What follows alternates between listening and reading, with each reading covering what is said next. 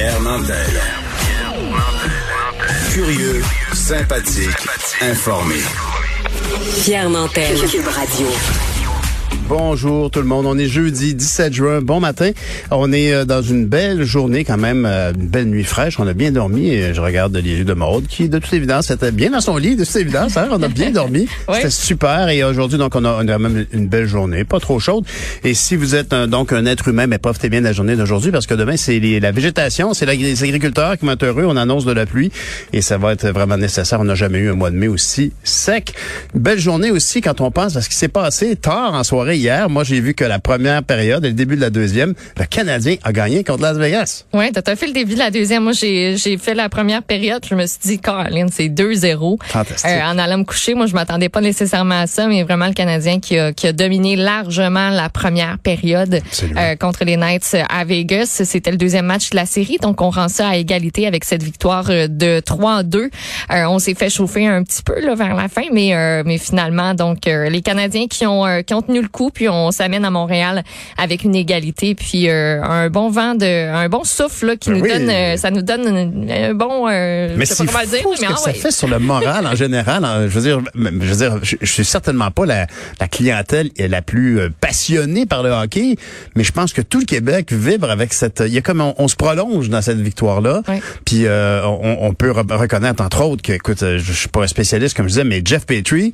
qui était euh, qui était blessé à une main, qui a joué qui quand même avait que- les yeux rouges. rouge, mais ça c'est particulier. Ça, ça a retenu l'attention beaucoup sur les réseaux sociaux là, avant, avant même que la partie commence.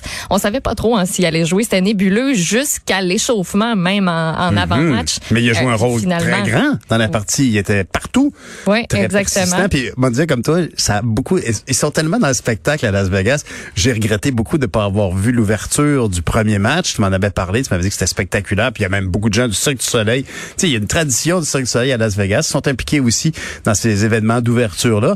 Et mais hier, je suis persuadé, ça, ça a fasciné les gens, comme tu disais, les yeux rouges de Jeff Petrie. C'est presque comme aux couleurs de, aux couleurs du Canadien, mais aussi. Ça euh, pas de le croiser sur la patinoire. Ça donnait un look assez, euh, assez spécial. Il y a plusieurs, euh, une coupe de plaques sur les, les réseaux sociaux. Donc, le Canadien qui va venir euh, à Montréal devant 3500 personnes au Centre Bell. Ben oui. Euh, c'est le nouveau chiffre. Là. Donc, admission permise. Puis aussi, ben hier, Christian Dubé, il est allé d'une annonce euh, qui nous a un petit peu pris euh, de court, mais qui est quand même, euh, c'est quand même le fun ce vendredi. Donc, et ce dimanche, entre 17h et 21h. Donc, les soirs prévus de match du Canadien à Montréal, il va y avoir vaccination là au Centre Bell, aux abords du Centre Bell. Donc, autant pour les gens qui, oui, vont assister à la partie à l'intérieur que ceux qui viendraient euh, simplement pour euh, pour profiter de l'ambiance, Ben oui. puis être parmi la foule, puis puis constater le match à l'extérieur, là, y assister.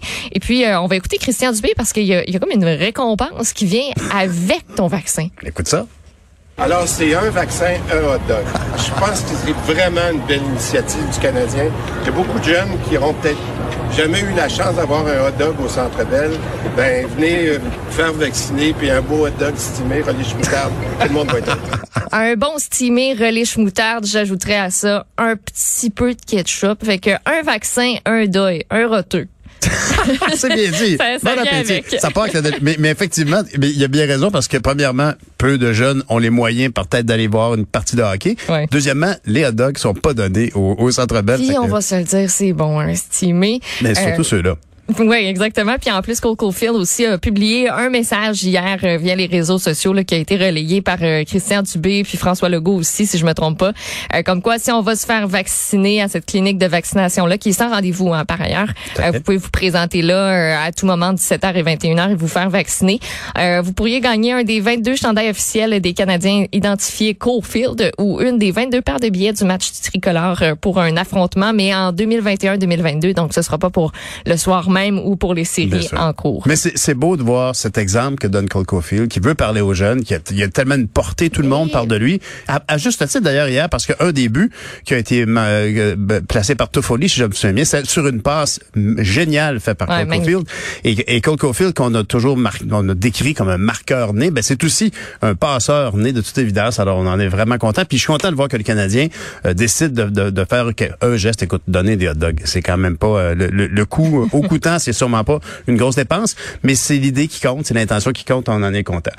Et puis, ben, justement, parlant donc de, de vaccins, euh, aujourd'hui, donc le Comité d'immunisation du Québec a évoqué, ben, en fait hier, a évoqué que finalement la deuxième dose euh, idéale souhaitée pour quelqu'un qui a eu l'AstraZeneca, c'est du Moderna ou du Pfizer. C'est un peu surprenant, ça. Oui, c'est une recommandation, comme tu l'as dit, qui a été euh, publiée hier, comme quoi, ben, faudrait un vaccin à ARN, euh, préférablement le messager, pour compléter la vaccination si on a reçu une première dose d'AstraZeneca. Euh, donc, recevoir un Moderna ou un Pfizer. Ce qui est spécial, c'est qu'en début de semaine, c'est mardi, il y avait un point de presse, puis Christian Dubé, Horacio Arruda prônait le libre choix de dire, ben, si vous avez eu AstraZeneca, prenez votre deuxième dose AstraZeneca, ben mais si vous arrivez sur place, puis vous voulez le, Pfizer ou le Moderna, ben en toute connaissance de cause, vous pouvez choisir ces vaccins-là. Euh, mais on nous parlait d'effets secondaires un petit peu plus si on choisissait pas le même vaccin pour mhm. notre deuxième dose, euh, la même sorte. Donc le comité dit dans sa recommandation que les données d'immunogénicité très récentes suggèrent qu'il y a un schéma de première dose AstraZeneca, deuxième dose vaccin ARN messager qui propose une réponse immunitaire qui a été mesurée en laboratoire et qui est supérieure à deux doses de vaccin AstraZeneca, donc notamment contre certains variants. Moi, je me demande, toi, Pierre, comment tu te sens, sachant ça? T'as reçu tes deux vaccins AstraZeneca, ben non, mais bon, regarde. C'est plate parce que la recommandation, moi, je trouve, arrive très, très tard. Tu sais, je comprends que les données évoluent et tout, mais, mais de, de, changer de cap comme ça, ben, je pense qu'il y a des gens, tu sais, mon papa aussi a reçu deux doses AstraZeneca, puis là, on se demande, ben là, est-ce qu'on est moins protégé que les autres? Est-ce qu'on a erré dans ce cas-là en se disant, ben, on s'est tellement dépêché à avoir notre deuxième dose, dans le fond, on aurait dû attendre puis on aurait été mieux protégé? C'est vrai que c'est c'est c'est pas agréable à entendre comme nouvelle, mais en même temps, comme tu dis, faut être philosophe. La science évolue, puis bon, ultimement, si on a besoin d'une troisième dose de rappel pour renforcer le, le, le, système de défense, ben on le fera. Mais effectivement, c'est un peu, on est, on nage dans l'inconnu, on le dit souvent, même si actuellement le taux de vaccination va très bien, même si on, on insiste toujours sur les 18-30 ans qui euh, retardent toujours. On, on est, il manquerait, selon M. Dubé, un, un, une personne sur trois de ce groupe là euh, serait vacciné seulement qu'à 66 environ. Alors, effectivement, il faut changer ça. Mais bon, soyons philosophes et euh, au, moins, ça va bien. Ceci dit, euh, on évoque qu'il faut euh, passer à un autre type de vaccin si on a eu l'AstraZeneca en deuxième dose. Pas qu'il faut, mais ça serait recommandé ça, ça, ça donne en même temps qu'on annonce une baisse de livraison chez Pfizer. Oui, donc le Québec qui va recevoir 600 000 doses de moins que prévu de ce vaccin-là pour les semaines du 5 et du 12 juillet. Donc les rendez-vous qui ont été pris ou déjà devancés là, vont être honorés, mais il n'y aura pas de nouveaux rendez-vous disponibles pour ces semaines-là. Donc ce sera pas possible de devancer sa dose de Pfizer à ces semaines-là. Ça va aller un petit peu plus tard en juillet ou encore en août. Euh, on ne sait pas encore c'est quoi la cause de cette baisse de livraison-là. Ça n'a pas été euh, évoqué. Euh, euh, mais ce qu'on sait, c'est que l'objectif de vacciner 75% des 12 ans et plus avec euh, deux doses avant le 31 août, ben c'est maintenu. Hmm. On a beaucoup parlé des chevreuils à Longueuil, mais là, on va se parler des poulets hein, qui sont euthanasiés à coût là, de plusieurs centaines de milliers.